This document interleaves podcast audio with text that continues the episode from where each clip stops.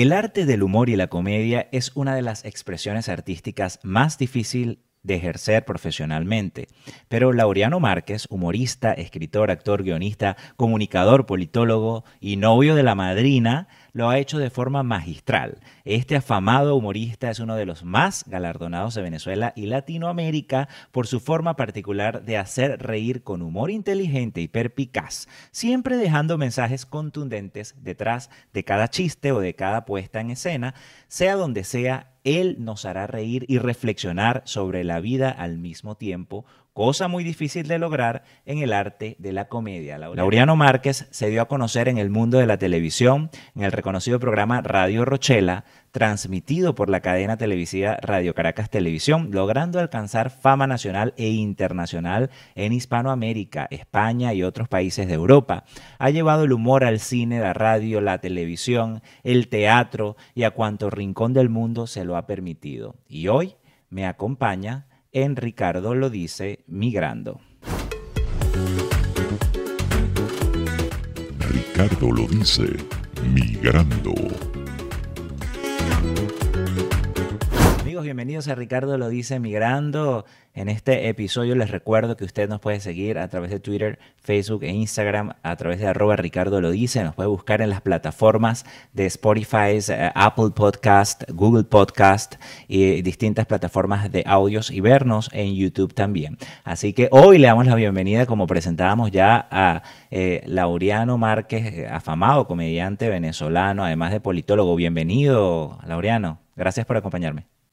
Muchas gracias, Ricardo. Un placer estar aquí contigo y muchas gracias por la gentileza de tu invitación. Bien, Laureano, para comenzar, este podcast se trata del tema migratorio. Así que yo quisiera conocer eh, principalmente que nos contaras un poco de tu historia. Ahora, ¿dónde estás? Cuéntame. En este momento estoy en Tenerife, en Canarias. En Canarias. A ver, cuéntame un poquito de esto, porque todos te conocíamos, eh, obviamente, de, quizás generaciones, incluso mi generación, me atrevo a decir, porque yo soy millennial, pero yo me acuerdo de Radio Caracas Televisión.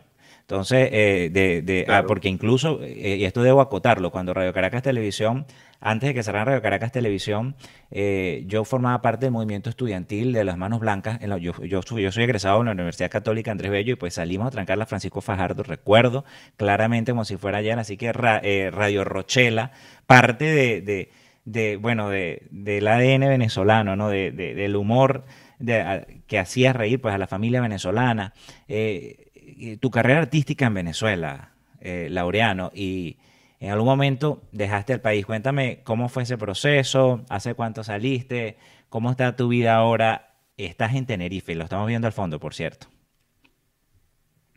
Sí, bueno, Ricardo, fíjate, a ver, yo no, eh, yo salí de viaje a una gira y, me he quedado fuera porque después de la, de la gira vino la pandemia, entonces se fueron prolongando cosas, pero no fue una, como una decisión de, de emigrar este, dejando atrás todo y, es más, mi ropa está, está en mi casa, mis libros, mis cosas, ¿no?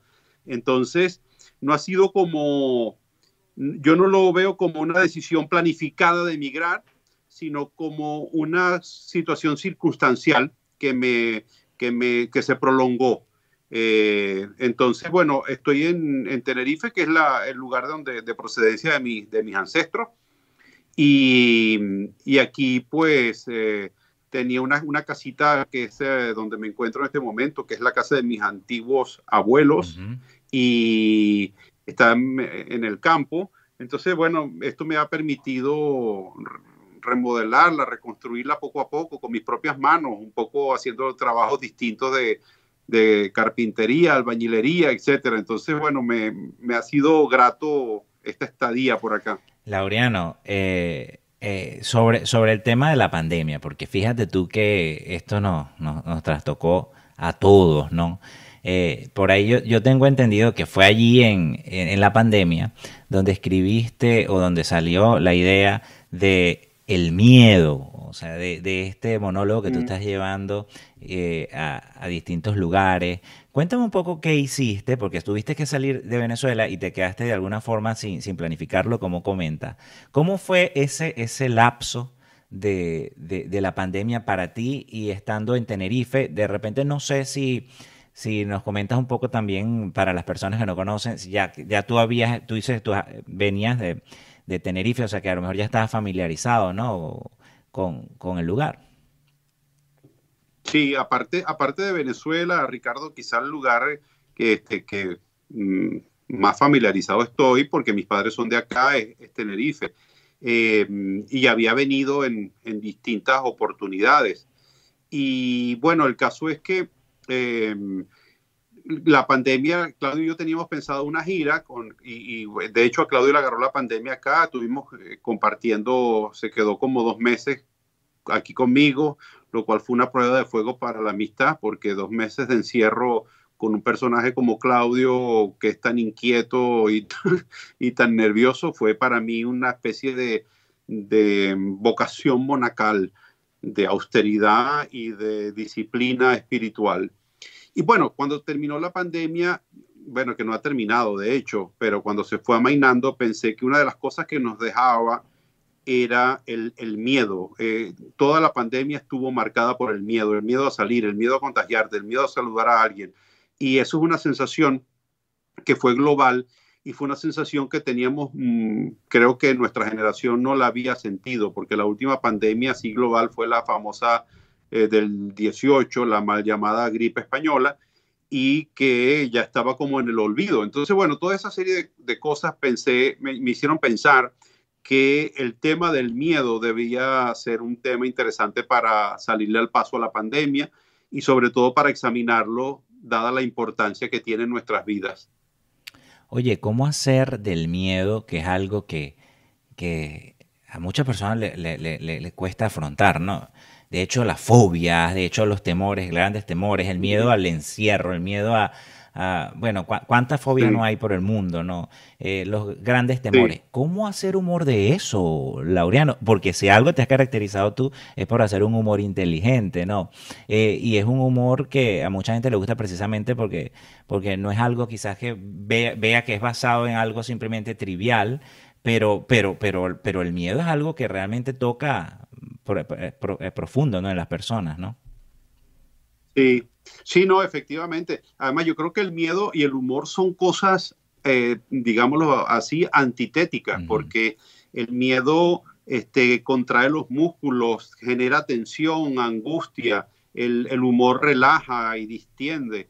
Son lo opuesto en cierto sentido pero por otro lado, el humor se ocupa siempre de las grandes cosas que agobian al ser humano y esa es parte de su, de su característica. Y una de las cosas que a nosotros nos ha agobiado a lo largo de nuestra evolución como Homo sapiens ha sido sin duda el tema del miedo, porque gracias al miedo nuestra especie y otros animales han sobrevivido, porque el miedo es un instinto básico de preservación y eso ha ayudado a que tantos otros animales como nosotros superviva, hayamos sobrevivido. Pero el, el, miedo se puede volver patológico cuando se transforma, como tú lo has dicho, en fobias, porque es un miedo que te limita, que te frena, que te impide la felicidad, que te impide desenvolverte. Entonces, un poco ese es el miedo al que yo quiero salirle al paso para que la gente viva más libre y disfrute. Entonces, bueno, para, para hacer esto me planteé primero hacer un enfoque, entender el fenómeno del miedo. Entonces empecé a investigarlo, estoy leyendo literatura sobre el tema para eh, descifrar las claves del miedo y sobre todo para darle a la gente algún, alguna esperanza de que esto puede cambiar y que uno puede afrontar la vida con ilusión, con esperanza y con alegría. Por ejemplo, ¿te burlas de situaciones que ocurrieron en ese encierro de la pandemia, por ejemplo? Bueno, me burlo de mí mismo y de mis propios miedos. Eh, hablo de los míos. Eh, por ejemplo, el miedo a hablar en público, que es uno de mis miedos que, me acompañaron durante buena parte de mi vida y creo que todavía lo, tengo. Entonces, es, eh, y es, curioso paradójico, porque yo vivo de hablar en público. Sí, es paradójico. Yo vivo de esto. Y, y, pero con eso un poco trato de mostrarle también a la gente que, que no solamente se pueden vencer los miedos, sino que se pueden transformar aquellas cosas que te daban miedo en fuente de placer. Oh, wow.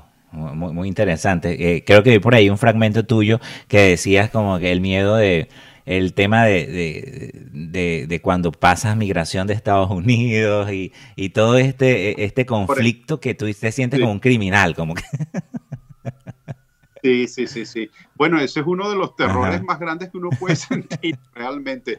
La inmigración en, Estados Unidos, el funcionario de inmigración y, todo eso, es una de, la, de, los miedos eh, más atroces que se puede sentir. Eh, el inmigrante siente mucho miedo porque el inmigrante deja atrás la seguridad de su vida para internarse en un sitio que es distinto, que tiene otros códigos culturales, donde las cosas se llaman de manera diferente, incluso aunque se hable el mismo idioma, porque aquí hay cosas que se, se, hablan, se dicen de una manera y significan otra cosa. Eh, eh, entonces, el, adaptarse a otra realidad es un tema muy complejo y que sin duda genera miedos. El miedo a lo desconocido, el miedo a la incertidumbre, el miedo al fracaso, porque ese también es un miedo que nos acompaña, a no poder resolver nuestra vida, a no conseguir el empleo que buscamos, a que nos deporten, a que nos maltraten, a que nos insulten, a que nos discriminen. Es decir, el, el inmigrante lleva una colección de miedo y estoy hablando del inmigrante que se va en avión no hablemos del que atraviesa, por ejemplo, la selva del Darién, que tiene, además de todos estos miedos, el miedo a que venga una culebra, o el miedo a que se muera ahí, o el miedo al que te maltraten, o el miedo al que abusen de ti. Entonces, eh, son un montón de miedos que acompañan, a, en el caso de los inmigrantes, a, la vida, ¿no? Eh, eh, esto es esto es como que, no sé, me pregunto, dímelo tú, ¿lo ves como de cierta forma que puede ser como hasta, hasta terapéutico esto de, de poder sanar, ¿no? Sanar, miedo. Sí, e, es terapéutico, Ricardo, y, comenzando por mí. O sea, e, esto, este monólogo, es, eh, al primero que me estoy hablando es a mí mismo para corregir un montón de cosas este, y vencer un montón de situaciones y, y, sobre todo tratar de encontrar la posibilidad de aprovechar el tiempo, que es el único bien, como diría Séneca, al que cito en, la, en el monólogo, el único bien que realmente tenemos, nuestra única riqueza, a fin de cuentas, es el tiempo. Y es lo único que no vamos a, poner, a poder reponer, el tiempo invertido, el tiempo gastado, porque el dinero puede ir y volver, pero el tiempo que se va... Hablando del tema de, los inmigrantes que lo tocaste y los miedos de los inmigrantes y todo, eh, los venezolanos tenemos algo bien particular y es que nos ha tocado eh, eh, en, los últimos tiempos, yo diría los, no sé, yo, yo, emigré en el año 2016 eh, a, los Estados Unidos y cuando me vine a los Estados Unidos todavía mm, que yo que yo que yo que yo sepa en aquel momento todavía no se no se escuchaba de venezolanos viniéndose a Estados Unidos por por, por, por, por tierra, ¿no? Obviamente históricamente aquí estamos hablando de, de, centroamericanos, de mexicanos, de incluso haitianos, incluso eh, eh, ciudadanos de, África, etcétera, ¿no? Eh, que, por cierto, con quien comparten travesías del desierto del tapón de Darién, que lo mencionaste hace rato, pero allá, en aquellos mundos de Dios, Laureano, ¿cómo ves tú? Porque tú sabes que dicen por ahí, todos los, los venezolanos están en, cada rincón del mundo, ¿no? Comentan, ¿no? Este, ¿Cómo, cómo, cómo ves la migración venezolana por, por, ese, por, por, ese lado donde tú estás? ¿Cómo, cuéntanos un poco cómo es Tenerife, si alguna persona quizás se ha imaginado algún momento, bueno, no, yo quisiera ir a, eh, establecerme en Tenerife o a ir a Tenerife, ¿cuáles son eh, los pros, los contras? ¿Cómo tú ves ese lugar desde el punto de vista de trato al inmigrante, desde el punto de vista de oportunidades al inmigrante, calidad de vida, trabajo? Eh, bueno, costo de la vida, ¿no? O sea, todos estos factores, ¿no? Tu perspectiva, ¿no? Sí. Bueno, mira, Ricardo, lo primero que hay que decir es que hay un vínculo muy grande eh, histórico entre Canarias y Venezuela por diversas razones. hay un capítulo de la historia de Venezuela que se llama La Conquista Canaria, en, el libro de Ciso Martínez. Eh, los canarios estuvieron muy vinculados a toda la evolución histórica de Venezuela porque emigraron siempre a Venezuela. Francisco de Miranda es hijo de canarios, por decir algo, y buena parte de los presidentes de Venezuela han tenido raíces canarias, como el, propio Libertador, este, Rafael Caldera. Eh, Rómulo Betancourt, etcétera, etcétera. Entonces hay un vínculo muy grande. Por otro lado, eh, el canario emigró siempre, sobre todo mm, ya no tan histórico, sino más reciente, en el siglo XX, hubo con la situación crítica en España una gran emigración de los canarios a Venezuela. Eh, de hecho, mi padre, por ejemplo, es producto de esa emigración. Eh, y todos los canarios tienen algún vínculo con Venezuela, tienen alguna relación, tienen algún pariente que estuvo, ha estado o eh, sigue estando en Venezuela. De hecho, aquí se le llama a Venezuela la octava isla. Son siete islas canarias, aunque ahora hay una nueva isla, que, la octava, que es la isla de la Graciosa, pero eh, se habla de Venezuela como la octava isla y había una columna en el periódico llamada La octava isla con noticias de Venezuela. Entonces, bueno, aquí hay una, una buena imagen del venezolano eh, de, de, agradecimiento, de gratitud a Venezuela. Y además el canario es realmente bastante receptivo con la gente que viene de otros lugares. Eh, el canario y el venezolano se parecen mucho en su carácter y en su manera de ser. Eh, las Islas Canarias, bueno, son un archipiélago, eh, la, vida es muy apacible, es muy, es muy tranquila, es, hay mucho ambiente rural también, este, tenemos ahí la capital, pero eh, mi familia, por ejemplo, es de origen muy campesino, muy humilde.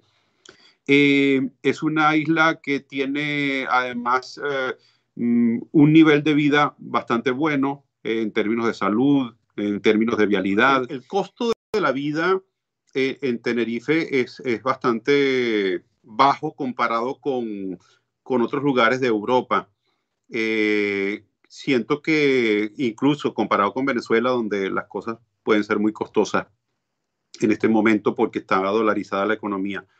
Eh, otra cosa interesante de, las, de las Islas Canarias es que es un, es un lugar donde hay mucha seguridad y, la gente lo siente, eh, siente como un lugar seguro, un lugar eh, mm, con buenas comunicaciones, aun, a pesar de ser un archipiélago que estaba bastante alejado de todos lados, porque lo más cerca que tiene Canarias es África, que está a 100 kilómetros, pero digamos, por ser eh, parte de España, la conexión con España son casi tres horas de, de, vuelo.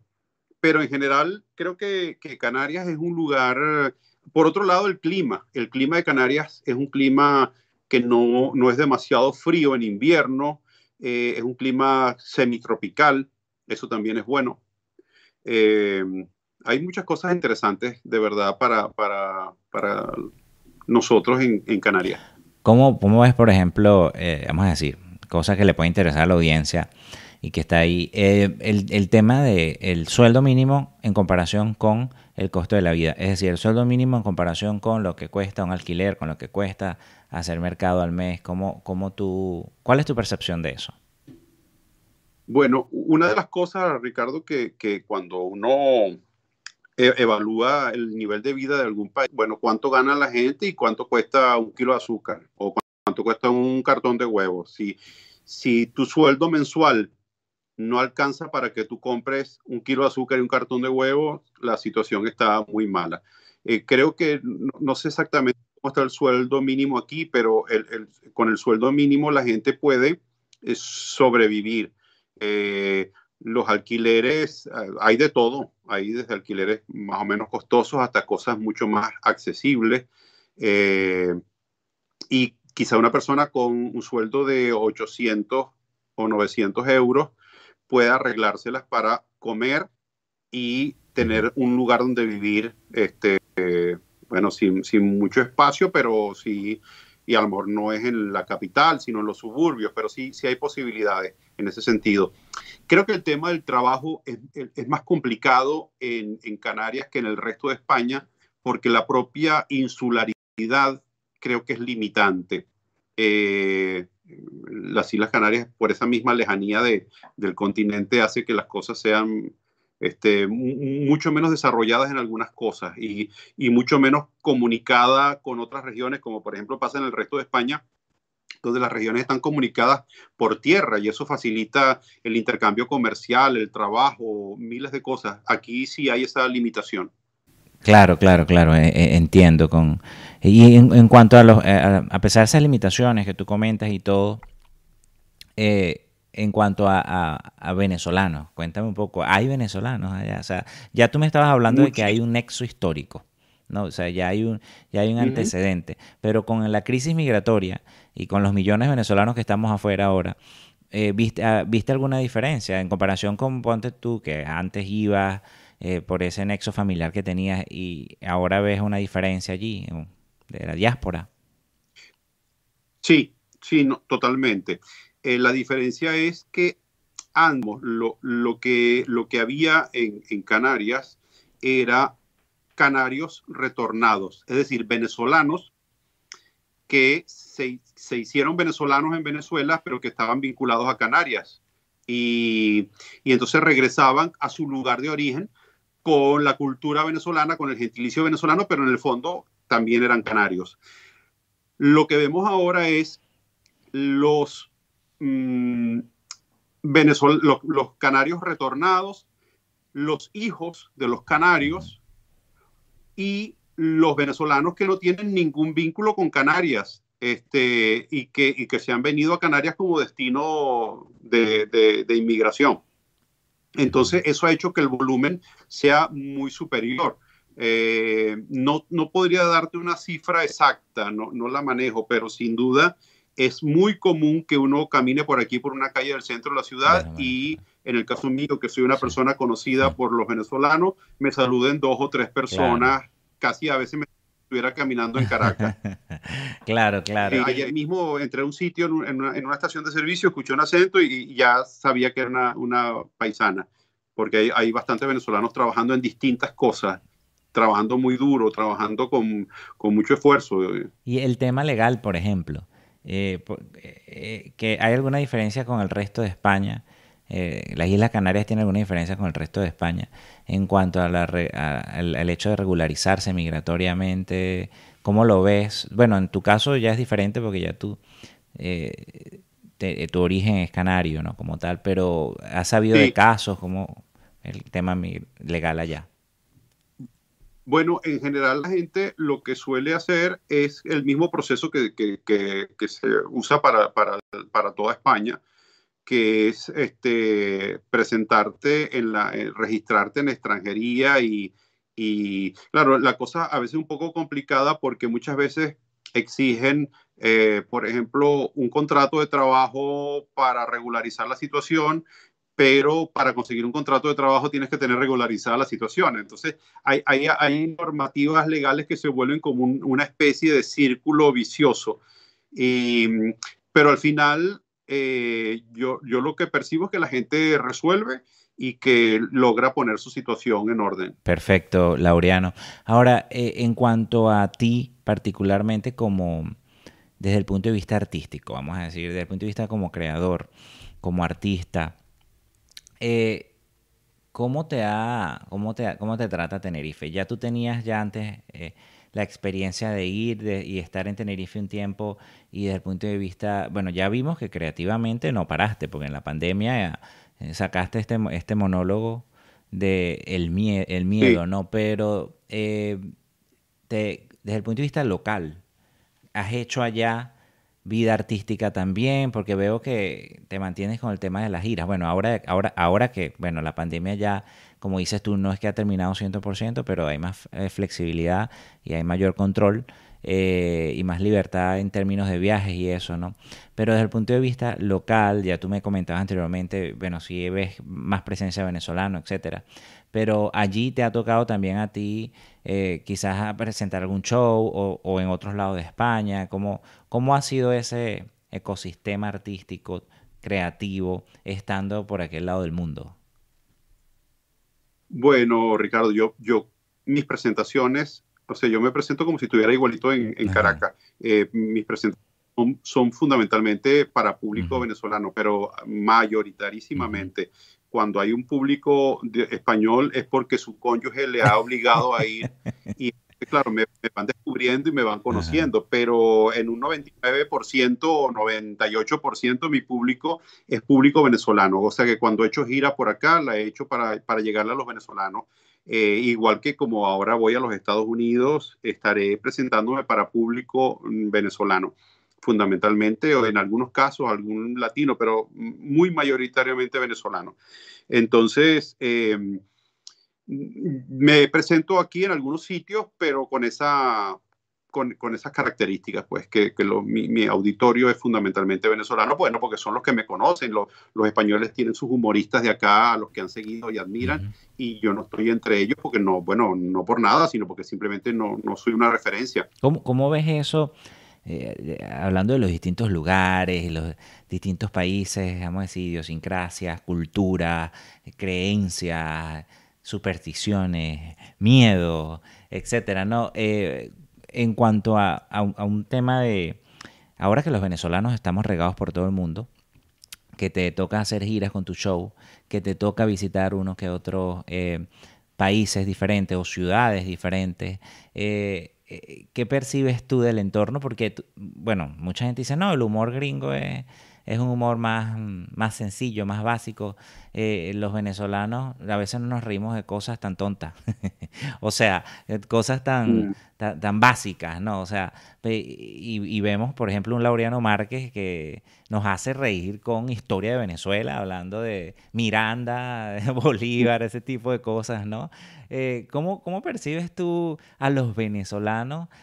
Ahora que estamos en el resto del mundo, y, que, y no solamente con, eh, de cara a los shows que, que tú haces, sino que cuando uno se enfrenta con una cultura que no es la de uno, uno también dice, pero bueno, este, esta persona como que no le causa eh, humor esto. También me he encontrado con venezolanos que tienen un humor súper pesado y que para un mexicano, para un salvadoreño, para un, para un, de otra, una persona de otra nacionalidad que estoy viendo aquí, es una ofensa terrible. Un humor negro que, que solamente eh, hay, personas que tienen un humor bastante negro, ¿no? Entonces, claro, en la viña del Señor de todo hay, pero ahora que estamos los venezolanos en todos lados y que los venezolanos hemos tenido que enfrentar a distintas culturas, a distintas formas de, bueno, de, enfrentar la realidad, de entrar y de, bueno, de, saludar a una persona, de sentarse y comer un restaurante y eh, otros códigos, ¿no? O sea, ¿cómo, cómo, cómo ves esto tú? Bueno, sin duda son otros códigos. Primero que cada, cada país tiene su, estilo y su manera de, humor. Y incluso, e incluso muchas veces entre países de, la, em, de habla hispana incluso, no, nos entendemos del todo, no entendemos el humor de Colombia o Colombia no entiende el humor nuestro o los españoles no entienden el humor de Venezuela, etcétera, porque son el humor es quizá lo más, lo más cercano a la idiosincrasia de la gente. Cuando tú comprendes el humor de un país, es que ya has entendido a ese país. Igual que cuando comprendes el humor en otro idioma, ya dominas plenamente ese idioma. Eh, Interesante. siento, por otro lado, que lo que sucede es que nosotros tenemos una, una manera de ser eh, una actitud vital que eh, a veces no, no coincide con otras de otros países donde uno le toca ir. Uno es entrador, uno habla con gente desconocida, uno le hace bromas a una persona sin conocerla. O sea, tú vas a un supermercado este, en Venezuela y tú le haces una broma a la cajera que tú no conoces y la cajera sabe perfectamente que tú le estás hablando en broma. Eso, por ejemplo, no sucede eh, por estos lados, porque la gente... respetuosa. Em, no entiende, si nosotros somos entradores y la gente tiene como un, cerco con su privacidad. Bueno, a mí me ha pasado que yo además de saludar, eh, eh, cuando digo buenos días, digo, por ejemplo, buenos días, ¿qué tal? ¿Cómo está? Y eso a la gente le puede chocar que yo le pregunte. Pero bueno, ¿qué le interesa a este si yo no soy amigo de este? de, dónde va usted a preguntarme cosas tan íntimas como cómo estoy? Porque para nosotros el cómo estás es parte de nuestro saludo. Y además este, nos jugamos con cosas que tenemos ya códigos establecidos de juego. El humor es un juego, sin duda alguna, es jugar.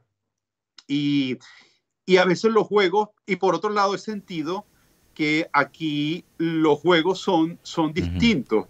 El otro día me pasó con un señor que me, que me armó un lío, o sea, yo, yo entré, él tenía como una, un, espacio de su casa y yo le iba a comprar un queso. Y entonces él me dijo, ¿y usted por qué entra a mi casa así, sin pedir permiso y sin... o sea, y todo, o sea, yo me quedé así, yo ya me iba a ir. Y entonces él me dice, pero vaya, pasa que estoy echando broma. Y, oh, y era una broma que yo no entendí como broma, porque la, la actitud de, de, de estar bravo era demasiado creíble para mí.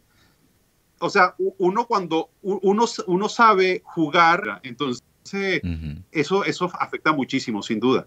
Sí, sí, sí, completamente, ¿no? Y también uno lo vive a diario con situaciones que, la verdad, y sobre todo cuando, cuando se trata de, otro idioma, como dices tú, ¿no?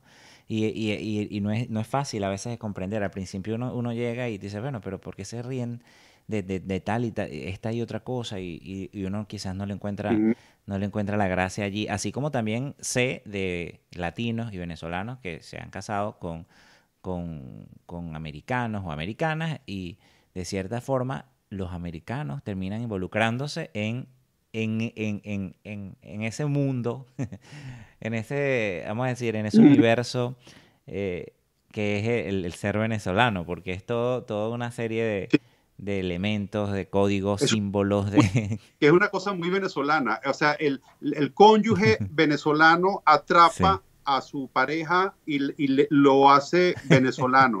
Eh, esto lo noto muchísimo en, en, todos los inmigrantes. Noto que las venezolanas que están, sobre todo las venezolanas que están casadas con, por ejemplo, por decir con españoles, los venezolanizan inmediatamente, eh, al punto de que hablan hasta a veces con, con palabras nuestras.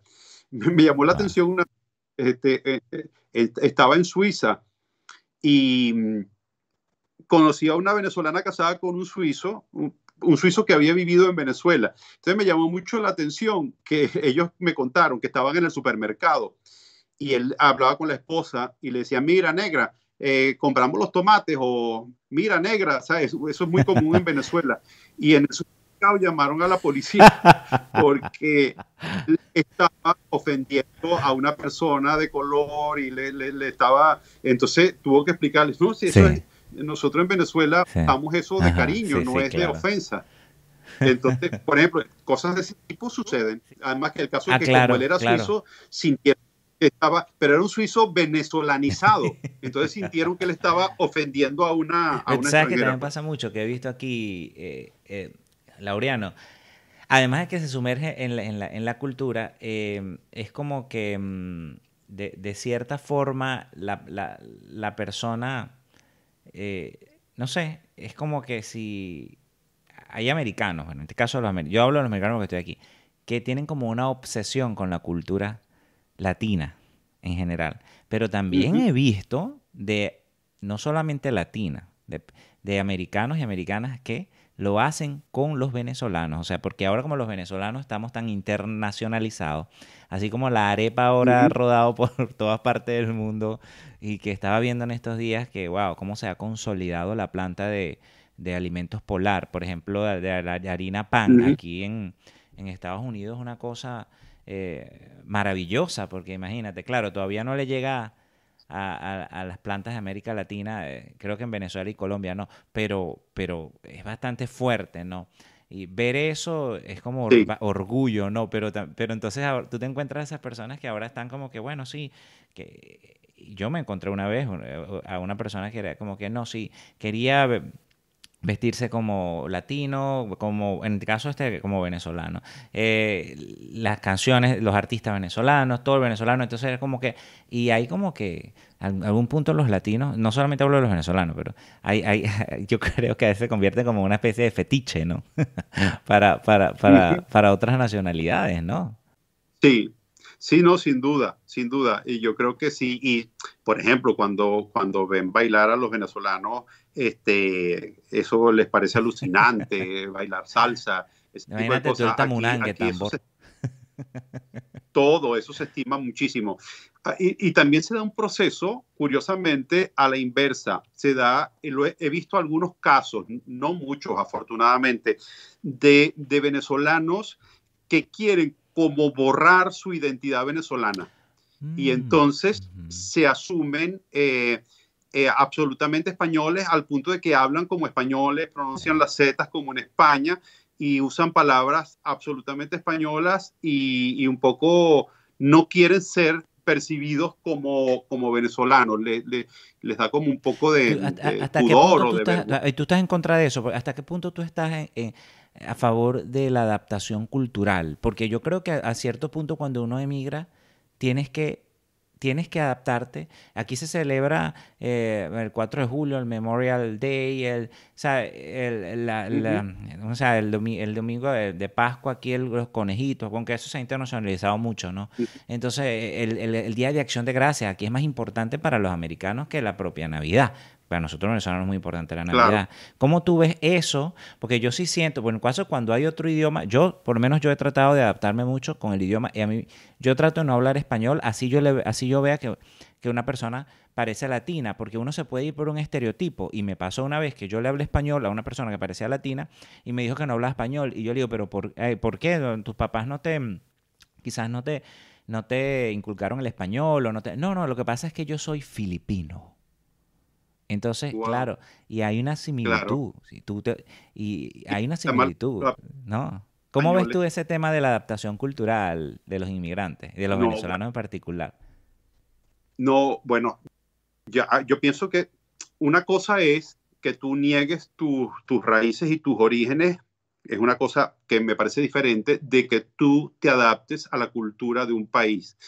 Y eso sí hay que hacerlo. Es decir, a, mí me parece que uno debe mantener su manera de hablar, o sea, no, forzar que uno tenga que hablar de manera distinta, que uno tenga que esconder su acento.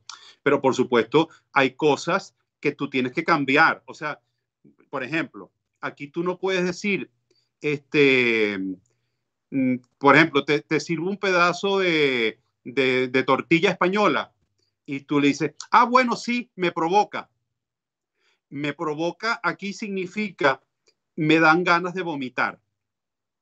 Para nosotros, me provoca es sinónimo de me apetece. Sí, sí, sí. Entonces, tú tienes que decir, este, me apetece en vez de me provoca, porque yo una vez dije me provoca y, entonces dice, no, no, no, si vas a vomitar, no, no te lo, no, no, quería decir exactamente lo contrario. Así pasa con muchas palabras. Hay palabras que tienen contenido sexual que para nosotros no lo tienen y que aquí tienen contenido sexual y que uno tiene que tener cuidado con ellas. Arrecho o arrecha. Ajá, por ejemplo, eh, en Colombia es una cosa distinta que para nosotros. Entonces, eh, eso eh, uno tiene que, integrarse en ese sentido. Aquí al, al carro lo llaman coche. Mm. Entonces, bueno, tú tienes que decir coche para que la gente sepa que tú estás hablando del, vehículo y no del, del, carro de los niños o del carro del supermercado. Sí, claro. Entonces, y bueno, y por otro lado, a mí me parece que uno debe honrar las fiestas de los lugares donde uno va. Y además, o sea, yo te digo, eh, así como uno quiere que en Venezuela eh, el 5 de julio el portugués del abasto hice la bandera, este, aquí uno también tiene que honrar las cosas de los países donde uno va. Eh, y por ejemplo, los, norteamericanos, el caso que hablábamos del Thanksgiving, además me parece que es una fiesta, por otro lado, de lo, de lo más hermosa, es, es, la acción de gracias, el agradecer. Sí, sí, y que mucha gente la, ha adoptado también en otros, en, otros países, eh, bueno, quizás no de forma tan generalizada, ¿no? Pero eh, bajo la, bueno, vamos a dar gracias, ¿no? Y, y, y, básicamente El, el, hay un significado histórico aquí eh, de un encuentro entre dos mundos, de, de dar gracias por las cosechas, ¿no? Y ese tipo de cosas, pero que, que, es tan importante para los, para los americanos, ¿no? Para los estadounidenses, porque es que los... Eh, estadounidenses como tal, ¿no? pero sobre el tema de, de, de, de la forma de hablar, Laureano, yo, por ejemplo, he sabido de casos de personas que me han dicho, no, Ricardo, yo, yo tenía que hablar como argentina porque entonces yo entraba a pedir un trabajo y no me daban el trabajo, nada más porque yo hablaba como venezolana, ¿no? también pasa, bueno, sobre todo con el tema de la xenofobia en América Latina, ¿no? Es verdad, también pasa, también sucede. Este, como sucede lo contrario, que el acento les resulta agradable. También. Eh, yo recuerdo que el embajador, eh, un, embajador de España que estaba en Venezuela, decía que una de las cosas que él se llevaba era la dulzura del acento venezolano y que, y que él siempre, a él siempre le decían que parecía que siempre estaba peleando por su manera de hablar castiza y española. Pero el caso, sí, hay, de todo en esta, en esta viña. Lo que uno no puede hacer es celebrar Thanksgiving en Caracas. Como, si, o sea, pero ya va, e, pero el Halloween y, el, y, el, y el, los conejos de Pascua, yo sé que en otros lugares también hay, se celebra. No, se está, lo, que, lo que sucede es, mira, no, pasa con que tú tengas el conejo de Pascua, todo eso tiene que ver sin duda con el comercio, pero lo que, lo que no puede ser es que San Nicolás termine desplazando al niño Jesús. No, no, puede ser que Thanksgiving acabe con la Navidad. No, para nada. Y para que nada. nosotros no, no manten, o sea, una, de una de las cosas que yo creo que nosotros debemos mantener como pueblo y como cultura son nuestras, nuestras tradiciones. Eh, claro, nosotros estamos sometidos a la fuerza de las tradiciones, nosotros somos un país de influencia, de, muy influido por los Estados Unidos, como el resto de la América Latina, pero nosotros no, no debemos perder o sea, a mí no me importa que llegue el San Nicolás, porque ya es inevitable que llegue, pero que también llegue el niño Jesús este, que, que son las cosas que, que nos ¿Y eso está pasando en Venezuela? Bueno, yo tengo ya, voy para seis años aquí, pero sí está pasando en Venezuela que los niños ahora preguntan por, por, San, por San Nicolás más que el niño Jesús. Sí, están ahí, están parejos. Yo no sé quién va ganando, pero hay un pulso, hay un mano a mano. Y, tú sabes que todo esto, y yo me he dado cuenta mucho, Laureano, de que de, de, de estos seis años que yo estaba afuera, en Venezuela las personas están mucho más familiarizadas con conceptos que tienen que ver con cosas de otros países que antes, porque la misma migración creo yo que ha hecho que la gente se familiarice más con marcas, productos. Bueno, además de que el tema de los productos, ya sabemos que Venezuela importa, Venezuela lo que hace es importar productos, ¿no? Pero, pero, pero marcas, eh, vamos a decir, eh, otros conceptos de, de, culturas, de, de, cosas que se hacen aquí. Ah, no, sí, sí, claro, y aquí tal y tal cosa. Y, y me ha pasado con familiares que, han, que han, han, venido aquí a Estados Unidos y que, no, porque aquí se estila esto y tal cosa y tal, y, y aquí en Washington tal y tal cosa. Y yo, ah, pero ¿qué, qué pasa? No, es como que eh, ha habido como, no sé si el concepto correcto es transculturización o, o una, o la, las culturas de otros países han llegado a conocerse más a Venezuela por esa misma eh, migración venezolana que ahora nosotros somos migrantes. Nos tocó, antes no éramos, antes éramos un país que recibíamos inmigrantes. Ahora a nosotros nos tocó salir también, ¿no? Sí, y también puede, Ricardo, que haya algo de snob en el asunto, porque este, nosotros los venezolanos somos muy dados a, considerar lo, exterior como mejor que lo nuestro. Nosotros no somos muy buenos cacareando nuestros huevos. Em, o sea, nosotros tenemos cosas realmente increíbles a las que nosotros no aludimos como méritos extraordinarios, sobre todo en el terreno humano, porque nosotros somos muy dados a alabar nuestro país por sus bellezas naturales. Y nos, nos eh, vanagloriamos del Salto Ángel, de los médanos, de los Andes, de los llanos, pero nosotros a veces olvidamos que nuestra mayor riqueza es la riqueza humana y que tenemos gente talentosísima en, en muchísimas áreas. Y que, y que a veces porque son paisanos nuestros no pensamos que son tan excelentes como lo son. Y, y sí lo son y sí lo son. O sea, nosotros tenemos músicos brillantes que son orgullo para nosotros.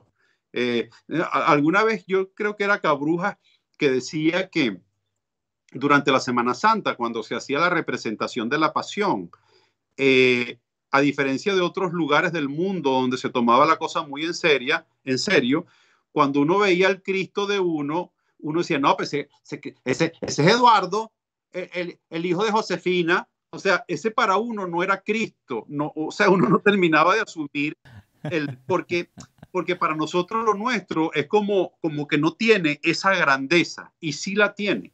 Y esa es parte de la lucha que nosotros tenemos que hacer. O sea, cuando uno, cuando uno viaja a otro país, uno lleva también la responsabilidad de difundir, de recibir, sin duda, de adaptarse. completamente de acuerdo. Y sabes qué me ha pasado, por ejemplo, que yo me he adaptado a, a tradiciones de acá, y la celebro. Hasta este año pasado hice un pavo. Por primera vez yo cociné un pavo. Me quedé un poco desabrido, porque tú sabes que el pavo es difícil para que agarre sabor. Sí. Pero yo... Porque el pavo en Venezuela uno lo emborracha. O sea, eh, eh, tú sabes que una de las cosas que se hacía en Venezuela, la tradición era rascar el pavo al pavo y entonces mandaban al marido a rascar el pavo y al final terminaba rascado el pavo y el marido y el marido abrazó el pavo decía, mi compadre, pavo no me lo mata nadie. No, sin duda alguna, pero como te iba a decir, yo hice el pavo, pero también me ha pasado de que me ha tocado introducir a estadounidenses en mi cultura. Y eso es muy bonito. Claro. Y me siento tan feliz de poder de hacer eso, de poder decirle, mira, eso que te estás comiendo es una arepa y las hay de tal y tal variedad y tenemos esta tradición. Y bueno, y mira, y resulta que también tenemos empanadas y en inglés es como que más, eh, al principio era más retador explicar, así como si uno le tocaba explicar el tema de la dictadura en Venezuela y lo que ha pasado allá con ese desastre que, que, que a veces ni se entiende. Cuando uno le preguntaban, oh, Venezuela, oh qué triste, qué mal, wow, lo siento, ese tipo de cosas que te decían. Eh, en, en, inglés explicar como que, bueno, ¿qué es una cachapa? o qué es una cachapa, cómo se come, ese tipo de cosas, ¿no? O sea, y, yo, yo he evangelizado, oye, yo, eh, yo te voy a decir, yo he evangelizado con mi cultura, yo, yo a, conductores de Uber, de Lyft, de eh, otras personas, yo les he hablado, yo así como me ha tocado también mostrar, compartir, hablar, mira, me ha tocado tomarme, a, veces brindar una, unas polar, porque aquí, por cierto, aquí llega cerveza polar, eh, a, a, otros, mm. no sé, salvadoreños, mexicanos, otras culturas, americanos.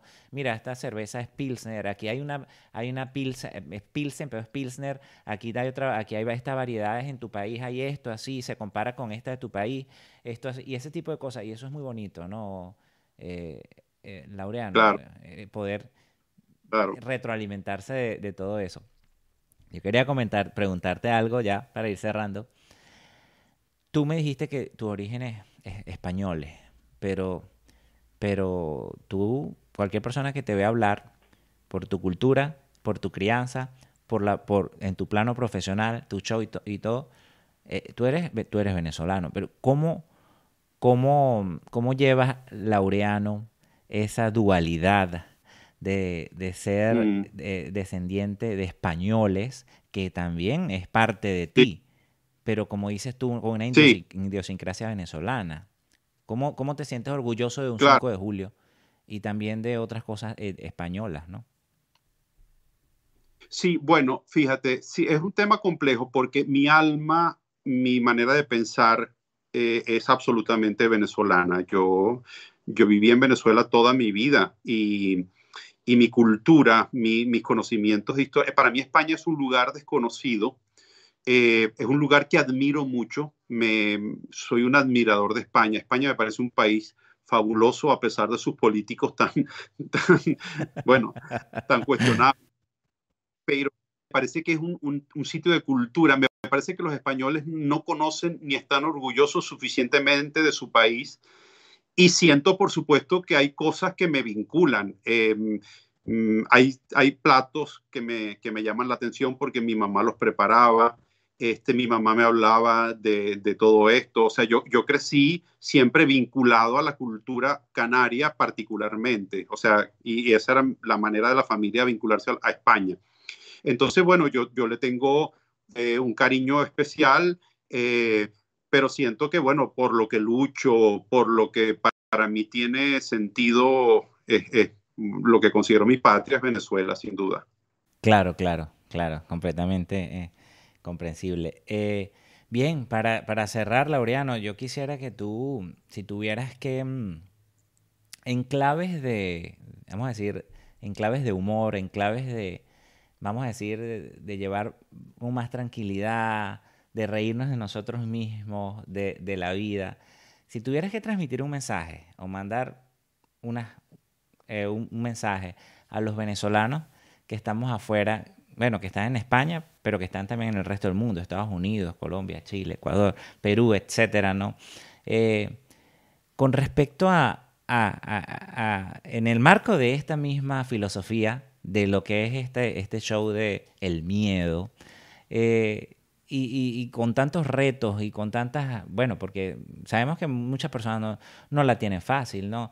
vivir en Latinoamérica ganando un sueldo mínimo y mandar plata para Venezuela es una cosa, es una hazaña, es una cosa casi imposible. Que, eh, ¿Qué le dirías tú a ese migrante venezolano? Porque ahora somos, ahora somos básicamente eh, un, porcentaje importante que estamos afuera y que en algún momento, yo, yo, yo, yo lo creo así, no sé cómo lo ves tú, de repente habrá personas que no volverán, otras que iremos a visitar, pero de, cierta forma redefiniremos eh, en un futuro lo que va a ser una, una Venezuela libre, una Venezuela, una otra una república, porque la república la destruyeron ellos, ¿no? Eh, ¿cómo, qué mensaje tú le mandas a esas personas desde esta perspectiva de, reírnos de nosotros? Porque es que los venezolanos somos así, ¿no? Los venezolanos nos reímos de nosotros mismos y tal, a pesar de todas las tragedias. Y vaya que en el medio donde yo trabajo hemos tomado testimonio de venezolanos que, como tú dices, han pasado por la selva, por el desierto de Adrián,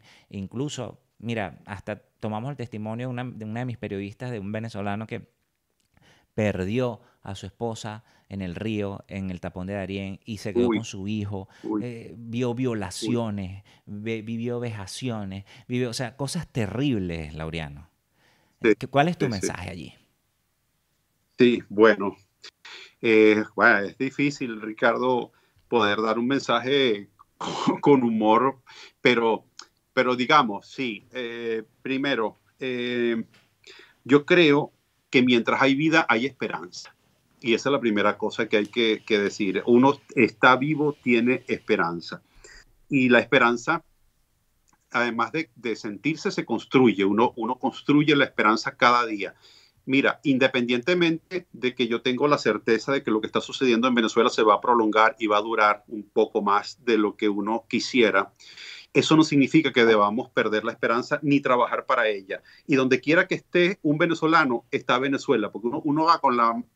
E, el país es una mochila que tú llevas arriba de ti, porque es una manera de ser y es una actitud espiritual. Entonces, donde está un venezolano, está Venezuela. Y entonces, si Venezuela es una manera de pensar y una manera de sentir, significa que está aquí en tu cabeza y está en tu corazón, aquí como idea y aquí como sentimiento. Entonces, hay que mantener la idea de Venezuela y mejorarla. Si tú estás en Estados Unidos y eres venezolano, haz que la gente diga, wow, qué personas tan interesantes son los venezolanos, qué personas tan honestas son los venezolanos, qué personas tan trabajadoras son los venezolanos, porque tú eres Venezuela en ese momento. Y si tú vas a malandrear, los gringos así, oh, what a malandro de Venezuela. This is a very malandro people. Entonces, perdón que moví la cámara. Entonces, bueno, esas cosas son así.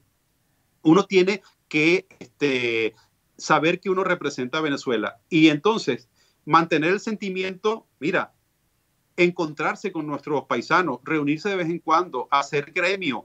Eh, los venezolanos tenemos que constituir fuerza, eh, hacer lobby, eh, ayudarnos unos a otros, apoyarnos. Eh, todas esas cosas son importantes, pero también es importante hacer una parrilla y, hablar de las cosas nuestras. Eh, también es importante, bueno, voy a hacer una, cada pulpero al lado de su También es importante reunirse para un espectáculo de humor y, disfrutar del humor venezolano. Sí, sí. Todas esas son cosas que te van conectando con tu origen, con tu identidad. Y por más que tú estés en otro lugar y a lo mejor te vas a quedar allí para siempre, este, no olvidar que vienes de un lugar fabuloso que se llama Venezuela, que va contigo, que va contigo en tu mochila, junto con un montón de cosas que son tu infancia, tus recuerdos, tu historia, tu vida, tus sabores, tus olores, todas esas Gracias, cosas. Laureano, por, por, este tiempo, por compartir este tiempo y por permitirnos esta, esta ventana para, para conversar con los venezolanos que, están, que estamos afuera y también los que están adentro, porque de cierta forma la conexión continúa, ¿no? Así es. Así es. Un gran abrazo para ti y a través de ti a todos los paisanos que nos están escuchando. Mi mensaje de ánimo y esperanza. Mi mensaje, le voy a mandar por último un mensaje de aliento.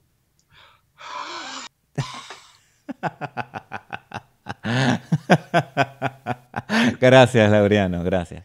Bien, Laureano Márquez compartiendo con toda la audiencia de Ricardo lo dice migrando. Ricardo lo dice migrando fue una producción de la Rush Media. ¿Quieres hacer crecer tu empresa o marca personal en las redes sociales? El video en duración corta con promociones a través de campañas de Facebook e Instagram es la solución. Llega a audiencias hipersegmentadas, a ese público con intereses específicos que tú buscas como clientes con videos de alto impacto e interacción. La Rush Media se encarga de la producción de tu promoción en video o video ads, como se conoce en inglés, y de tu campaña las redes sociales apoyando a los pequeños y medianos emprendedores. Visita larushmedia.com, larougemedia.com se escribe, o arroba larushmedia USA, larougemedia USA en las redes sociales. La Rush Media convierte tus ideas en movimiento y capta tu audiencia perfecta. En la producción general y locución, quien les habló Ricardo Sánchez Silva, periodista venezolano en Washington, D.C. Si te gustó este podcast, compártelo. Sígueme en las redes sociales a través de arroba Ricardo lo dice para más contenido y recuerda que puedes escuchar Ricardo lo dice migrando en Spotify, Apple, Apple Podcast, Google Podcast y todas las plataformas de audio, así como YouTube. Y si en YouTube,